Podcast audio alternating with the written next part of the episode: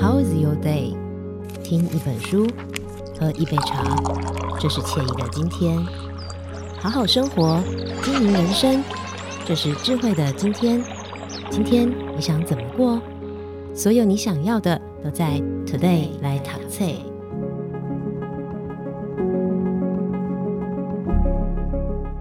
好，欢迎收听 Today 来谈菜。在今天呢，我们来跟大家谈的这本菜呢，叫做《好吃不过家常菜》。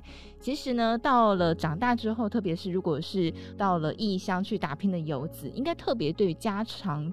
味道会特别的怀念跟想念哦。那时每一道菜都蕴含了很多的爱，比方说，呃，像有些人妈妈可能是很擅长做汤的，那有些妈妈呢可能是很擅长呃做一些包馅的料理等等哦。那这些其实都代表了我们的生长背景，他们的生活环境。在今天跟大家分享这本好吃不过家常菜呢，按照月份哦来跟大家分享不同的口味的料理，有台式的，那么也有就是欧式的，都在这本书当中。而且做法其实都不太困难哦，对我这种厨房苦手来说，也还是可以呃做的几道成功的菜肴。在今天呢，我们来跟大家分享这本书《好吃不过家常菜》，邀请到的是这本书杰作者韩良义老师来到节目当中。哈，老师你好。小雨好，各位听众朋友，大家好。好，所以老师的先生是荷兰人。我们在上一集节目节目当中是有提到，老师的父亲跟阿嬷哦，带给老师很深的这个美食观的影响。嗯，那后来你先生是荷兰人，刚、嗯、开始呃接触的时候，有对于比方荷兰的菜肴有什么样的想法或是观念的不同吗？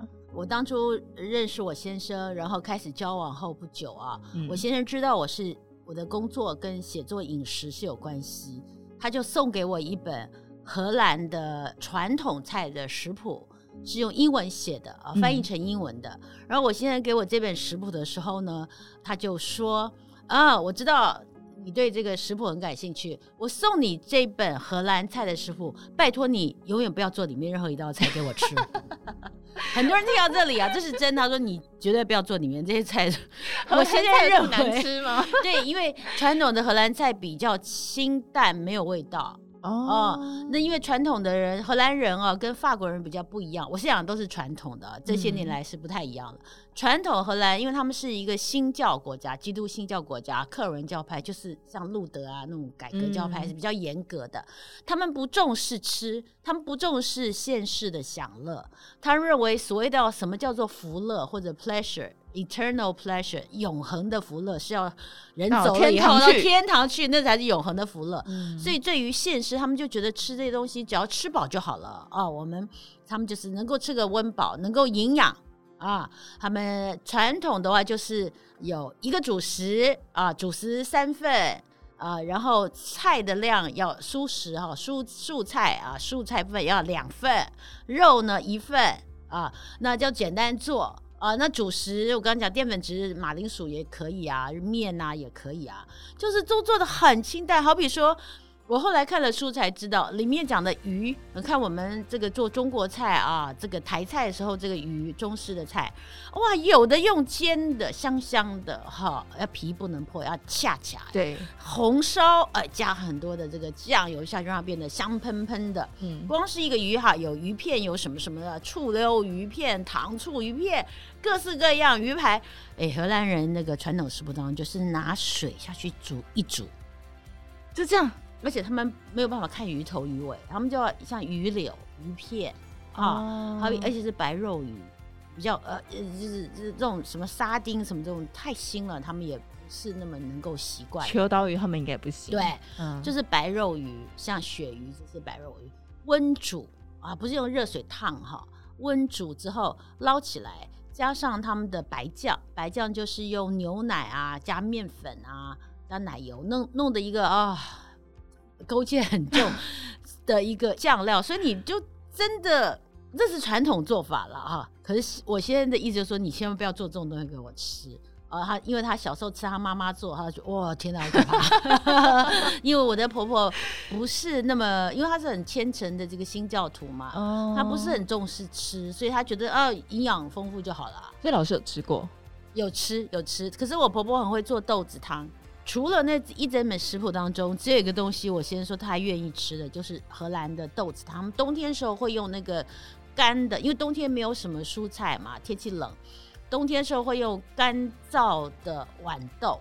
他们夏春春天有很多的豌豆，豌豆收成之后，春天趁新鲜吃，会把豌豆仁啊，我们所谓的那个呃青豆，嗯，他会把它晒干以后，然后把那个青豆仁。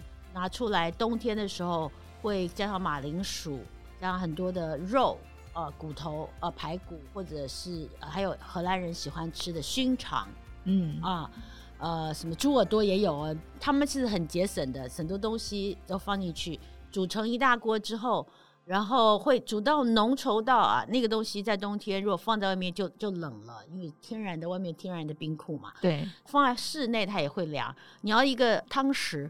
插下去，汤匙不会倒，像一块豆腐一样，汤匙放进去就不会倒了。嗯，那那个是我先生唯一他觉得他可以吃的菜。那我看了那本书之后，觉得我有跟我先生讲，你等着看好了，我一定可以做一些传统菜，让你觉得好吃 哦。因为荷兰的传统菜，像欧式当中，我在好吃不过家常菜当中有写了，对，就是他们的洋葱丁香牛肉。我其实觉得那个菜很好吃。后来我这个我先生是吃，我先生也觉得哎。诶这个菜其实挺好吃。我说这是你们非常传统的荷兰菜。我说其实原理很简单。嗯，传统荷兰菜当中，这个菜其实就是我的做法是有红酒跟一点点红酒醋，大部分是红酒，要放我呃丁香，要放很多的洋葱，然后要放牛肉哦、呃，把它用小火慢炖了之后，其实不会不好吃。然后有点像糖醋的感觉，尤其是红烧又是糖醋的炖牛肉。嗯，就是因为呢。它中间传统的话放很多红酒醋，是因为传统荷兰很节俭嘛。现在 OK，嗯，新派的做法会放红酒，没有那么酸，可是还是要适当的放一点红酒醋，因为会让它呃跟洋葱，洋葱煮酒就是甜的。对，如果你这个完全只有甜味，其实是。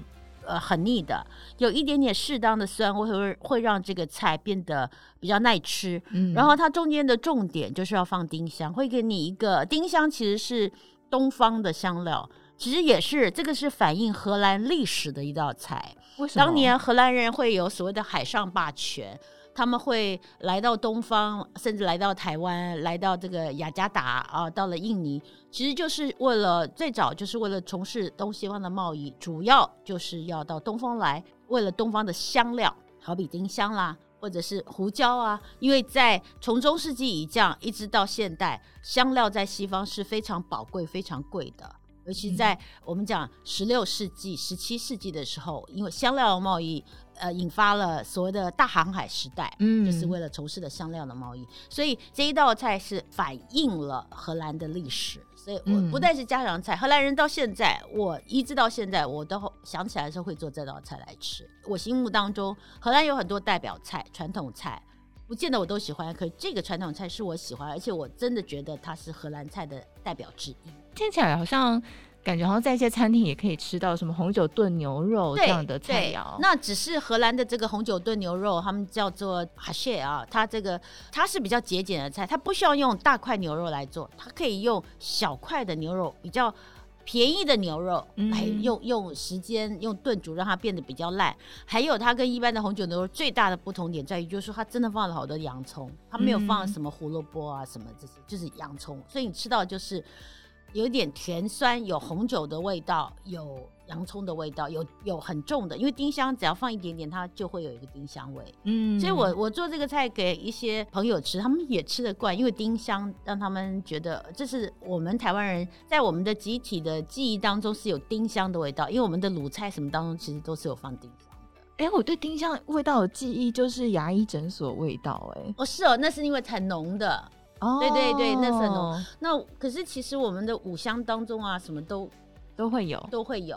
哦，oh. 所以你不用你，我像你，我做着好吃不过这样菜的这个当中讲到这个红酒呃，就是合适的炖牛肉啊，洋葱牛肉，丁香你不可以放一把啦，你放几颗下去，味道就很浓，两颗哦就很浓，就一点就好了。嗯、对哦，所以做法都在这本书籍当中，好事不过家常菜里面，对不对？对，好。嗯、所以如果想有兴趣的朋友呢，可以翻阅这本书来看呢、喔。那么在这边我们先稍作休息，待会回来之后呢，我们来聊一聊，因为老师其实有出国旅游的经验，然后也在这个旅游的途中呢去学习烹饪这件事情。我们待会来跟大家聊聊有跟台有什么不一样的地方。我们在这边先稍作休息，待会马上回来。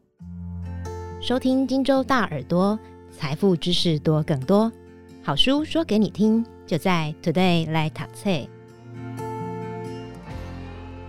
欢迎回来，Today 来塔菜。在今天来塔的菜呢，这本书籍叫做《好吃不过家常菜》。呃，有台湾的家常菜，那么也有外国的家常菜哦。所以，我们今天呢，再度邀请到的是韩良义老师。老师好，啊，小雨好，大家好。好，老师有在这个出国旅游的这段时间呢，在国外学习烹饪。我觉得蛮有趣的，是什么样因缘际会之下，让老师想要在国外旅游的时候还边学做菜这件事？我第一次出国学做菜，其实是好玩啦，参加的是一个业余者的一个五天，他们说是一星期就五天嘛，啊，因为周六周日不上课嘛。我是在哇二十多年前，我离开我最后一个职场的工作的时候啊，那时候开始转转做所谓的自由的接案者，嗯，呃，我就要去意大利。游学一个月，因为我很爱吃意大利菜，而且我在意大利有朋友，我对意大利的生活啊文化也是感到兴趣，然后我就决定要到意大利去一个月，然后想说，哎，上网看看会不会有什么可能，会不会有烹饪的课程可以学一下哦，因为我想要真的在意大利的厨房当中跟一一个老师来学看他们到底怎么样做意大利菜，跟我们在台湾按照食谱做。是不是有什么差别？然后我就上网查，那查到了在翡冷翠，也就是佛罗伦斯 （Florence），它有一个课程，我觉得蛮适合，因为有英语教学。那老师是一个美国裔的美裔的意大利人，嫁给意大利人，可是他自己是意裔美国人，就是意大利血统啦，可是是。在美国出生长大，后来成年之后来到意大利啊，那所以他对意大利的文化、家庭的文化那部分他当然知道。我觉得很好玩啊，他就是他的课程很短，而且有弹性。最好玩的就是你要上一个礼拜的也可以，要上一个月的也可以啊。那最好玩是他每天都是一早带你先去逛市场。因为老师的这个私塾就在他家啊，有很大的厨房。那他会先带你去他们家附近的中央市场。那在这个市场先逛了之后，他都不会告诉你我们今天要做什么，他到市场去看今天有什么东西，他就来做什么东西。哦，然后然后教我们做托斯卡尼菜，因为翡冷翠带托斯卡尼嘛，那教我们做菜，然后。我就去上了这个课程，就我们同样的，那是一个私塾班，所以我们这个呃老学生也不过就五六个人。对，那很多人，我是当中最年轻的一个，因为那时候我还比较比较年轻一点，很多都是四五十岁啊，也有退休，两位是退休的夫妇啊，也有四五十岁，有一个是在迪士尼公司工作的一个编剧。他是一个动画的一个编剧，嗯，然后我后来有注意看，是不是有可以看到他的名字？因为那就是一个很好吃的一个加州人。那后来我的确有看到他的名字哦，对，那觉得很好玩啊。然后每天就是跟老师去市场，而且我有学会到说，人是他们，你掌握到了托斯卡尼菜或意大利菜的做菜的原则，可是它不是那么拘泥。很简单讲，不需要放的东西就不用放。会还有什么东西不要乱配？我在好吃不过家常菜当中也也有讲到啦。像我们台湾吃一大堆菜就会放一大堆的 cheese，可是不是所有的菜都要放 cheese 的。对啊，我也是看了这本书之后才知道说，哦，原来不是每道菜都放。海鲜跟 cheese 是没有不搭的，不搭的。搭的哦、你要放上去，我们台湾人因为就是对意大利人来讲。他们的味觉上头觉得不搭，他们觉得你这个虾子是很清淡，很多海味，你放了 cheese，，那个 cheese 的香浓的味道就把它盖过，你就尝不出来它本来那个清甜的味道。这是他们的想法，他们的原则。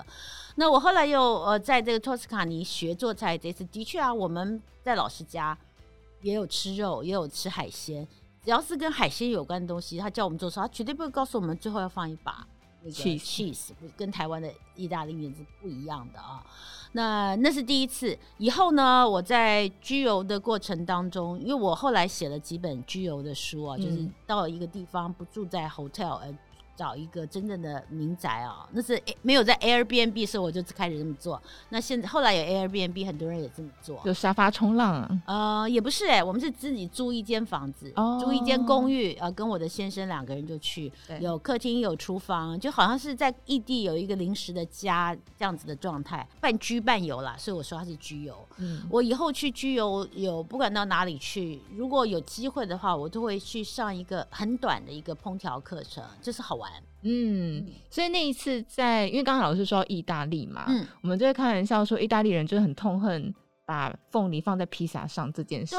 对，那个是那个是美国人的东西，他们也讨厌。我刚刚讲了海鲜，你明明在吃虾仁意大利面，你为什么要放那么多 cheese？我曾经在威尼斯有一个餐厅的老板掌柜，听到我隔壁桌的美国。呃，客人跟他要 cheese，他就走去跟他讲说：“你要多少面？他们要面包，跟人家说你要多少面包，我都给你。好、哦，这不要钱的，都给你。你要 cheese，我真的不能给你啊。”他说：“因为你一放了 cheese，你这个新鲜的脚虾 scumpy 他们叫做啊，嗯、都吃不到了，我真的不能给你。”然后他走回到我桌边，因为我学过一点点的意大利文，因为我好好吃意大利菜，又想要学一下。嗯，经过旁边的时候，我听他咕咕哝的讲啊。嗯大意就是说，哦，这些美国人，你要吃 cheese，你为什么不去麦当劳呢？咕咕囔囔的，好好笑哦！哎、欸，他们对于菜肴的味道这件事是蛮重视它的，不能随便乱搭的。对对对。所以在书当中有介绍一个是把海陆放在一起的，嗯，就是西班牙、呃、跟葡萄牙都有。哦、好比说，那个我有在葡萄牙吃到蛤蜊。蛤蟆啦，文蛤或者各式各样的贝类啊，拿来煮猪肉。这个不光是在葡萄牙，在西班牙也常常有这样种海，特别是贝类，贝类跟呃肉，尤其是猪肉或者鸡肉也有，或兔肉也有，就是一个海跟一个陆，嗯、呃，有这样子的做法，就把两种鲜味放在一起。其实，在中菜当中也有，嗯，也有类似的做法。好比说，我们台湾人会有。像澎湖人会用石那个石举，就是章鱼干来烧卤肉嘛。哦、嗯，还有我们也会用鱿鱼来卤肉啊，干鱿鱼来红烧肉啊。哦，对对，确实，这是台菜里面就有的。那以这个呃，我父亲那边的江浙菜来讲，有响烤肉，这个响是鳗鱼响，呃字很难写，就鳗鱼干，嗯、用鳗鱼干或黄鱼干或者青鱼干来红烧肉，也是鱼加上。肉的两种鲜味，哎、欸，客家小炒也是、欸，哎，也是鱿鱼加上猪肉啊，对对对，啊、呃，所以这个不是说海鲜一定不能够呃加肉，肉可是他们就是意大利人认为说你海鲜不要加 cheese，可是海鲜加猪肉的。印象当中可能有，我印象当中我一下想不出来有有没有什么比较著名的意大利菜是这样子。嗯，那葡萄牙跟西班牙，因为他们都在伊比利半岛上，对，然后他们呃其实像以葡萄牙来讲，是它内陆那边的话就山区吃比较多的动物性的这个肉类的蛋白质，海边当然是就地取材，就是海鲜比较多，贝壳啊，嗯。啊，虾子啊，鱼这些，嗯，所以他们这个东西其实就山海料理。在中间的人就可以又有贝壳又有猪肉，他们一做出来发现哇，很好吃哦。老师讲讲就是肚子好饿，好想吃东西。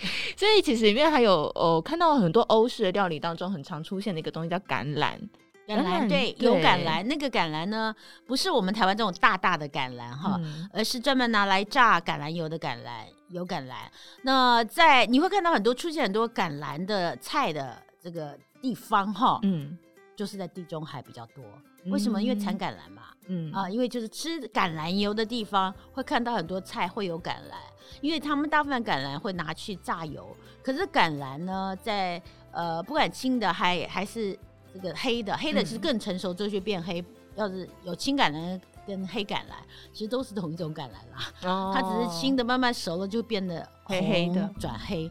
那不管青橄榄跟黑橄榄，你其实榨油会有一定的，它们太多很容易长，然后很多很多，有一些人们会拿来吃，可是因为橄榄是涩的，要经过用盐啊杀青的过程之后，就拿来。呃，腌制过的这个用盐腌制过的橄榄，拿来当下酒的小食物。嗯、因为通常产地中海区哦，除了产橄榄之外，呃、也产葡萄酒。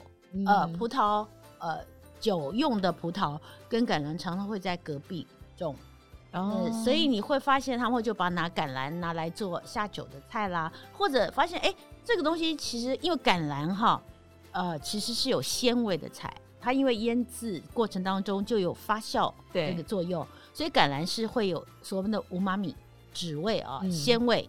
那橄榄呃放在菜肴当中，会让菜增添了很多的鲜味。他们发现，哎，用橄榄来做菜会让菜变得很好吃。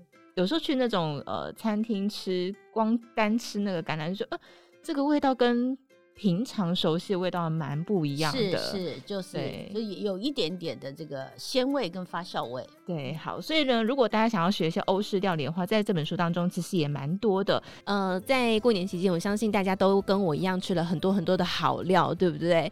所以我们还特别请老师在今天的节目的最后呢，同样的用三分钟跟大家分享一道非常简单清爽的料理。让大家可以在过年期间 吃了这么多东西之后，我们稍微让自己的肠胃可以有一点减轻负担，是一个很合季节而且又很爽口的料理。所以接下来我们就请韩良义老师来跟大家分享这道菜肴。接下来就请韩良义老师来跟我们分享喽。我想要跟大家分享一道我觉得很适合在冬天时候吃的意大利式的茴香柑橘沙拉。它做法真的好简单哦。你如果在街上，呃呃，在传统市场或者在超市看到茴香头啊，一定要买下来，因为这个只有在在台湾话，只有在一二月的时候才可能会有的东西哈。你准备了茴香头之后呢，另外就准备柑橘，这也是在台湾冬天的一个物产。你要用柳丁也可以，要用呃什么茂谷柑，任何只要是柑橘就可以。你做法呢，就材料只有这两种，然后它的这个佐料呢也很简单，柠檬。跟意大利黑醋，或者你自己喜欢别的醋也可以。另外就是呃冷压的初榨的橄榄油，一点盐跟黑胡椒就可以了。它的做法是简单到你就把茴香头比较带叶的粗梗给它切掉之后，留一点点的茴香叶是等下要做这个装饰用的。剩下的这个球茎啊啊，你就把它要逆纹来切丝哦。然后逆完切丝之后，你要浸在冰开水里面。为什么？冰开水冷藏沥干会让它质地更加的清脆一点。冷藏十分钟以后沥干，你就可以啊撒上盐跟黑胡椒。接下来我喜欢用桶柑啦，在一月份桶干盛产啊，因为那个柳丁还要削皮有点麻烦。桶干直接剥皮之后切薄片，先排在盘子垫底，然后再将你泡过冰水的茴香切丝。啊，逆纹切丝，切丝之后呢，随意的撒在我们这柑橘桶柑的片上面。我刚刚讲的调味料，呃，柠檬、意大利黑醋、巴萨米可醋、初榨橄榄油，把它混合在一起之后，浇在这个茴香丝跟这个柑橘片上，再撒上我刚刚特意留下来的茴香叶来做一个装饰就可以了。大家听听看，是不是超级简单？先决条件是。你要买到茴香头，所以啊，茴香头哦，一般如果你家附近有那种啊，比如说花博士市集啊，或者希望广场，通常在一月的时候，你会看到这些小农哈，会拿这个茴香头出来卖。还有另外就是，呃，我连在林森北路，台北林森北路走在路上都看到有社子那边的这个小农拿他们家的茴香头在路边卖，我一看，把他的茴香头匆匆扫光了。